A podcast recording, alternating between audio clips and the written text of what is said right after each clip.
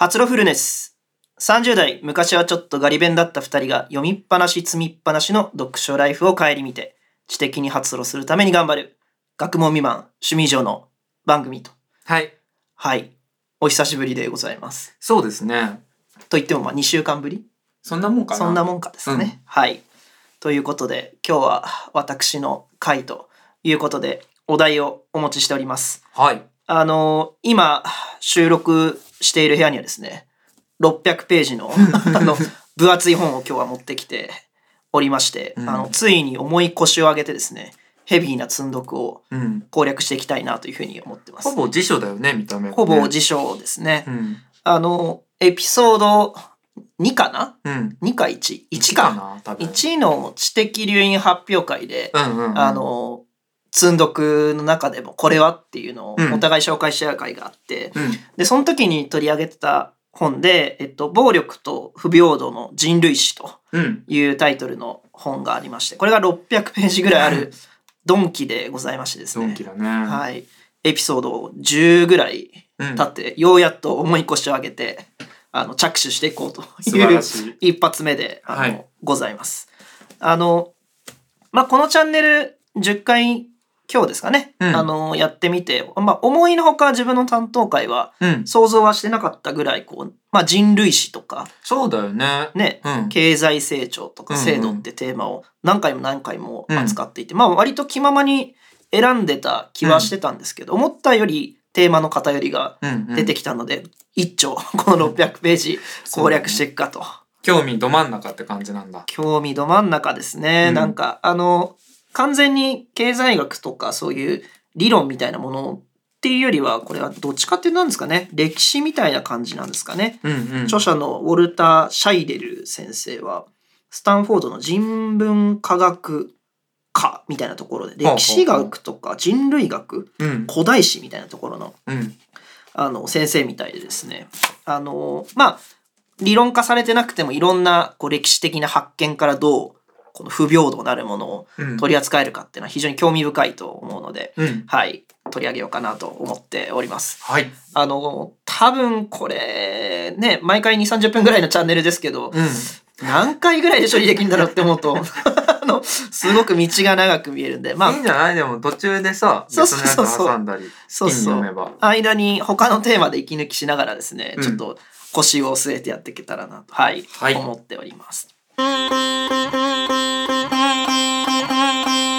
で、ちょっとこの本は何なのかとかっていうとこなんですけど、やっぱりこう自分がこの本にこう魅力を持ったっていうのは、あの、圧倒的な、こう、中二病感がですね、あの、硬いテーマながら、こう、すごい刺激をしてくるっていうのが、やっぱりあって、やっぱそううんそういうときめきって、うん。大事ですよね。大事大事分厚いもの。うん。もうまあ日本語のタイトルもいいですよね。こううん。暴力と不平等の人類史うん。ですからね。なんかこうタイトル自体で非常にあのそそられたっていうのもあるしと。うん。で後にあの触れるんですけれどもあのまあ骨子として何言ってるかっていうとこうすごい長い長い人類史の中で、うん。社会の不平等ってあるじゃないですか。これを一気に削減するのって、うん。暴力しかないってこう断じている あの非常に意欲的な。テーマですね暴力と不平等。何？じゃあこれは何？今現在の世界においてこの人は暴力を今一度振りかざそうって言ってるってこと？あではないと思います。ではなくてあのアプローチとしては、うんその、まあ、不平等っていうのがどういうメカニズムでこう、うん。まあ増えていくのかとかっていうのをちゃんと短期じゃなくてすごい長期の目線感で見ていくっていう壮大な営みがうん。大事だって彼は言ってるのと、それはまあいわゆるその、まあ、どうあるべきっていう研究っていうよりは何が起きてたんだって研究の観点で言うと、うん。まあ、暴力であったと 交渉していると、うん。これがまずすげえワクワクするポイントですよね。うんまあ、直感的にはこの平和な時代に生きてる我々からすると、うん。不平等の削除って、うん。ある種こう善なる気持ちだったり、うん。こう制度設計所得分配近代的な平和な世の中でうんより進みそうな気もするんだけど、うん。そんなんじゃねえと 人類の歴史を見ていくっうん。ていうこのまあある種逆説的なうん感覚からすると逆説的なテーマってのは非常に面白いと思ってますと。はい。であとはこうもう一個言ってるのはむしろこの平和な時代こそどんどん不平等は拡大していくみたいなうんうんことも合わせて論じてるので、まあ今のこの現代の不平等をまあどう捉えるのかっていうのは面白いなとうんうん思ってます。まあ個人的には別に現代を平和な時代とは一つも思ってない。一つも思ってないけどね。まあそれもやっぱり相対感の話だと思っていてねあのなんだろうな中世ヨーロッパよりは平和かもしれないとかそういう話なんだと思うんですけど。うん、いやなんかなんだろうその発展途上国とかにさゴミ山で生まれてゴミ山で育っていく少女とかいるわけじゃない。あのそんな。むちゃくちゃな状況があるのに世界は平和ですよってなってるその隠蔽感が私はグロテスクだあと思隠って蔽感ね。そうまあその辺について言うと まあそういう国もなべてやっぱり劇的に幸せになってきてるっていうあのファクトフルネスって本が、うん ありましてそそれをまあ一緒に輪読するのもいいかなとは思ってますというところで、まあここでもお互いのこう近代の 世界観に対する見方の違いが大きなズレが大きなズレがちょっとなんか見て取れるところですね。まあ、私はもう確実に世の中良くなってきてるとうんうん思っている派なんですけど、はい。でもう一個がですねあの最高に中二病なポイントを挙げるとですねその暴力がこう不平等をもう破壊すると平等化させるって言ってる中でもうん。暴力の種類が4つ挙げててそれは戦争うん。革命うん。国の崩壊うん。で疫病。あ疫病ね。疫病。はいはいはい。何でもかんでも暴力があの不平等を削減するわけじゃなくって、とんでもない規模のこの暴力的装置とうん。呼べるようなこの4つですよね。暴力っていうかもうなんかあの破滅的なパワーそうそう、ってことだね。破滅的なパワーですね。うん。これがまあ彼からするとこう平等化の4騎士ってなんか呼んでてですね。うんうんうんまあ当然これヨハネの4騎士ってなんか知ってますかね？なんか聞いたことはあります。知らない。あ、ヨハネの4これ、それに合わせたアナロジーです。ごい中二病は刺激されてるんですけど、あの、まあちょっとサイドストーリー的に言うと、うん。あの、旧約だか新約だか忘れましたけど、あの新約かな聖書の中で、あのヨハネの黙示録ってあるじゃないですか。あの中で、その中でこう、四騎士っていうものがですね、天使だったから、4つの天使だかなんだかがやってきて、もう世界に破滅をもたらすっていうああはいはい。言ってて、で、その4騎士が戦争っていうテーマを持った騎士と死、死亡の死ですね。うん。と支配と飢饉っていうあ4つのーテーマを持った4なるほどな騎士があの出てくると。うん。で、これって非常にジャンプ読者の皆さんはですね、うんよく見てる概念で、いろんな漫画に繰り返し、あの、リファーされている概念ですね。その、チェーンソーマンでもそうですし、あの終わりのセラフでもそうですけど。7つの大罪みたいな7つの大罪みたいな、そうそうそうそう。そうなんですよ。うんっていう感じでですね、このうん4つの、あの、は破滅的な出来事が人類史の中で不平等をどんどんどんどんリセットした歴史があるっていうのを、まあ、600ページもかけてですね、うん交渉してるっていう本。なるほど非常に魅力的じゃないですか。うんあの枠組みは今んとこ魅力的魅力的です。まあ、うんその帰結はどうするんだって話あるんですけどね。うんはい。っていうところで、で、今日、じゃあそのモチベーションとしての不平等の実態ってどんなもんだって話と、あとは話の骨子だけ少しお話しして、あの、初回にしたいなと思ってますので、はい。続きをいこうかなと思います。はい。で、不平等ってどんなもんなんだって見て見てた時には、まあもちろんこの持ってる資産の大きさの差とか、うん。所得の獲得能力の差っていうのがあると思うんですけれども、じゃあげ現代の不平等ってどんなもんでしょうかっていうのはいろんな尺度で見ることができますと。うんでじゃあ例えば世界のうん。うんトップ億万長者がいるじゃないですか。うんうんうんじゃあ世界人口の下位50%の人たちのうん。持っている資産全部をうん。カバーできるぐらいのうん億万長者ってトップ何人ぐらいだと思います？10人ぐらいもっと少ないかな。実はうん。2010年で388人。うんでもこれは驚くべきことでたった400人ぐらいで6 30億人ぐらいもっとか今うん35億人ぐらいのあの資産をもう占めちゃってると。でこれもっと華々しくって2015年になるとこれは62人になってると。おおすごいね ペースがすごいねペースがやばいのよ。うん62人ですよ。はあはあはあがもう世界の資産の半分ですね。うんまあボトムと。うんでこれはまあ別に個人だけじゃなくて世帯ベースで見ても、うん。世界の、まあ、上位1%の世帯が、まあ、世界全体の個人純資産の半分を持ってるっていうぐらいのうん。分布にもなっているので、まあ、直感的に言うと半端ない不均衡に現代はなってるなってうん。感じると思うんですよね。うん。ただうん。これがまた引っ掛けのイントロだったなって思って、はあ。こんなのは歴史的に見るとうん。そんなに激しくないっていうところからそうなんだ。始まると。うんで、えっと、例えばじゃあアメリカの上位1%のうん。所得の人たちがうん。全体の所得に占めるシェアってあるじゃないですか。うん。一番稼ぐ1%の方々の所得っていうのが、じゃあ GDP に占めるシェアっていう、うん。現在の水準って、やっと1929年の水準に追いついたに過ぎないらしいんです。よ。へえ1920年ね29年。29年。の時点に追いついたに過ぎませんと。で、もう一個の例は、うん。第一次世界大戦前のイギリスって、うん。最も裕福な上位10%の世帯が私的所有財産のうん。なんと92%を持っているというぐらいの分布。で今はそれが半分ぐらいしかないっていううん。程度なのでまあね現代のさまざまなメディアでの 紛糾を見てたりとか、まあ、我々が生まれてからの尺度で言うと、うん。ビル・ゲイツだなんじゃが出てきてとかすごい高所得者がこうシシェアを持ってるようにもうん。錯覚するけど、まあ、超長期で見るとまずそうではない。なるほどね。まあでも多分直感的にそうだよね。だってね、うん。もっとひどい絶対王政の時代とかさ、うんうんうんエジプトの。エジプトのとかね、うん。あったわけなので。そうだよね。そう。でまあい今の世の中でなぜその格差が問題となっているかっていうとそのなんだろう憲法とかによってさ人は皆平等であるっていう前提が生まれて、ででも実態と乖離がすごい大きいじゃんっていうそうね。その欺瞞は あるとね。うんそうそうそう。まあでもやっぱり彼が多分これの本当にこの600ページの本の冒頭で言いたかった例としてはまあ、やっぱすごい長いスパンで見た時のうん不平等の程度って何とか、そこに起因する要素って何なんだみたいなところが多分最初に問題意識つけたかったんだろうなとうんうん思います。でこれからちょっとこの本の中で、えっと、すごく 長い長い旅に 出るんですけどやっぱりちょっと見通しが悪悪いとうん。疲れてきちゃうんで、うん。今日この最後のところでは、まあ、骨子みたいなところは、うん。ラフに今認識してる範囲でなんか共有できたらなとうんうん。思いますと。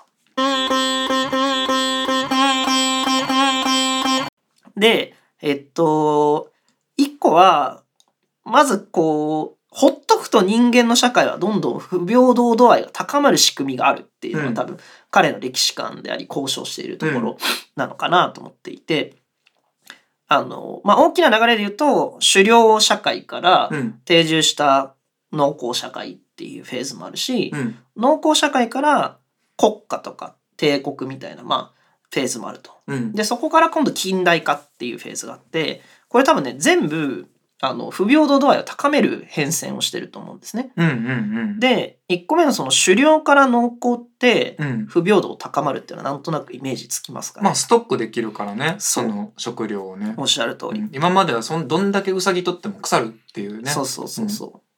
なんでまあ狩猟社会の時ってまあやっぱり格段にうん不平等度合いって低いし取ったものをシェアすると。まあもちろん差ってあったみたいなんだけどね。その狩猟社会の中でもうんうんうん。崇め立て祀られるトライブのあの長みたいなのがちゃんとなんかなんだろうね金品入れて墓に収められてた。部分的にあるんだけど、まあ農耕社会にしね比較すると持てるものの限界があるね。限界があるしね。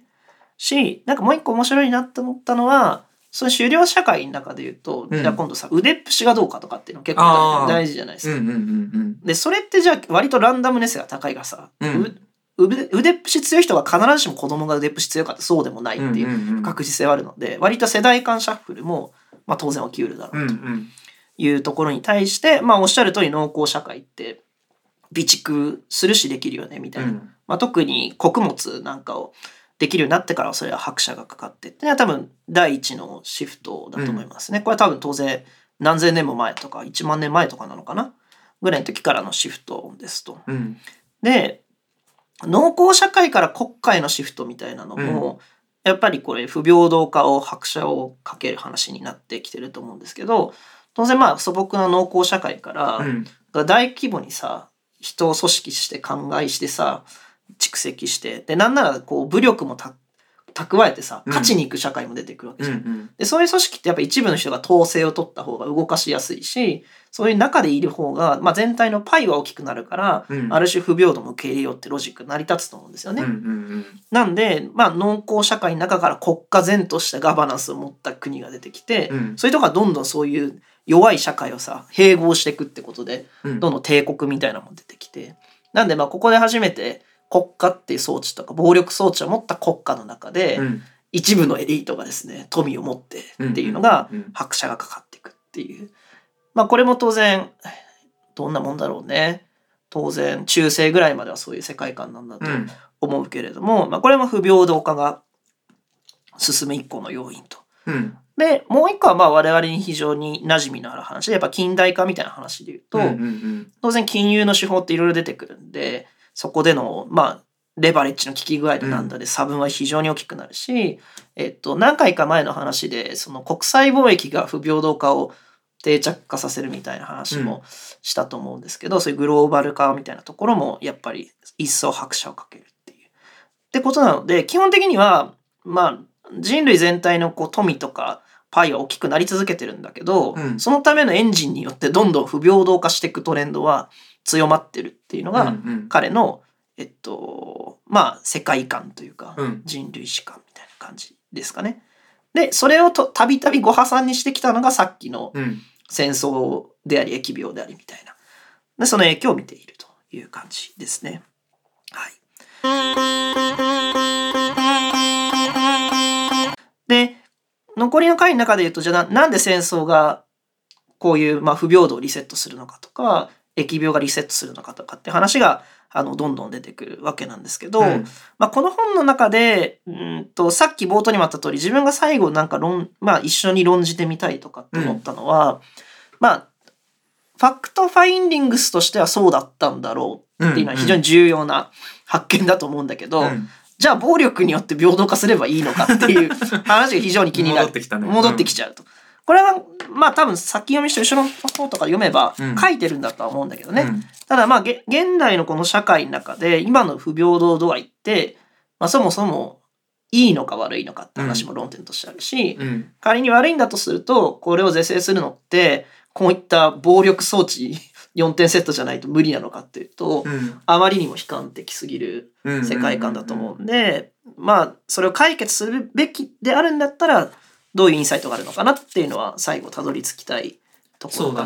ね。それはあえてもう結論は読まずに順々に読んでくんだちょっとね。今すごく読みたい気持ちにね。駆られている。いや大体こういう本さここういう発表しようとか思わずに読む時って最初最後から読んじゃうからさもうね。取ってあまあ正確に言うとこの4つの暴力装置に対するうん。興味関心が非常に強かったから、うん。そっちを今日の回まで興味を持たなかったっていうのがあるかもね。あーそっかそっか。ああでも今あの、ね。第第6部うん。4騎士に代わる平等化の手だ。あ今だから提案はされてんだ。提案はされてるようです面白ねい。知恵比べしながら読読むんだね。そうね。うん。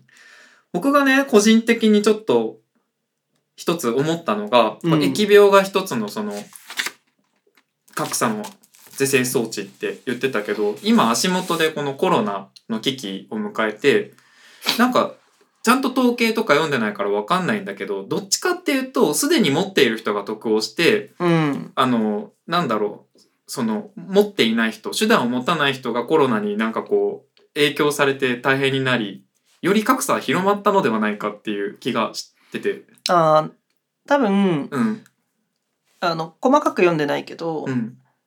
やっぱり社会に壊滅的な程度の影響を与えるかどうかであ違うと。で戦争も、あのじゃあ戦争がこれじゃあ先取りすると、うん。戦争も一個の例に挙げられてるけれども、いわゆるその第一次世界大戦だったり第二次世界大戦のようなうん。もう国家総動員みたいな感じのうんうんうん。壊滅的な戦争だとやっぱ不平等を削減する影響はあるけれども、うん。それ以前の戦争だとあんまりその限りでもない戦争があったりすると。うん。でコロナのアナロジーで言うと、うん。確かやっぱりこういう、まあ、疫病みたいなものうのん。所得に与える影響って、うん。当然その社会階層が低い人たちの方がうん。ダメージ大きいっていうのは多分そういう研究結構あると思うんだけど、ここで言ってる疫病の話は何かっていうと、まあ、信じられないぐらい労働者が死にまくると。あはいはい。もう3分の1死んじゃってそうそうそうそう。賃金とかも上げざるを得ねえとかそうそうそこまでってことね。そうペストとかね、うんうんうん。まあそうなるとねあの土地を持ってた資本家からするとね労働者少なくて賃金上げざるを得ないから、相対的な所得再分配が起きるっていうそういうことだと思うんですけど、なるほど。まあ、逆にだ言うとそのぐらいのものじゃないと、まあ、社会全般のうん。圧倒的な不平等っていうのの是正は難しいっていう歴史を語ってるんだと思います。なるほどね。面白くないですか？面白いけどすごいね。あの結構辛そう。辛い話がありますね。ちょうどまあ頭から100ページぐらい読んであとうん。500ページぐらい あのあるんですけど。うん。まあまあでもおそらくこれは非常に豊富な例。うんうんうん。いろんな研究を丹念に調べた中でそう言える調査ってなんだっていうのを述べてるからこそ長くなってると思うんですけど、うんうんうん。まあ、各章の骨子っていうのはまあ今喋ったようなことがメインだと思うんで、まあ、案外ちゃちゃちゃっと放送もできるかなと期待はしつつですかね。うはい、ということなので、んはい。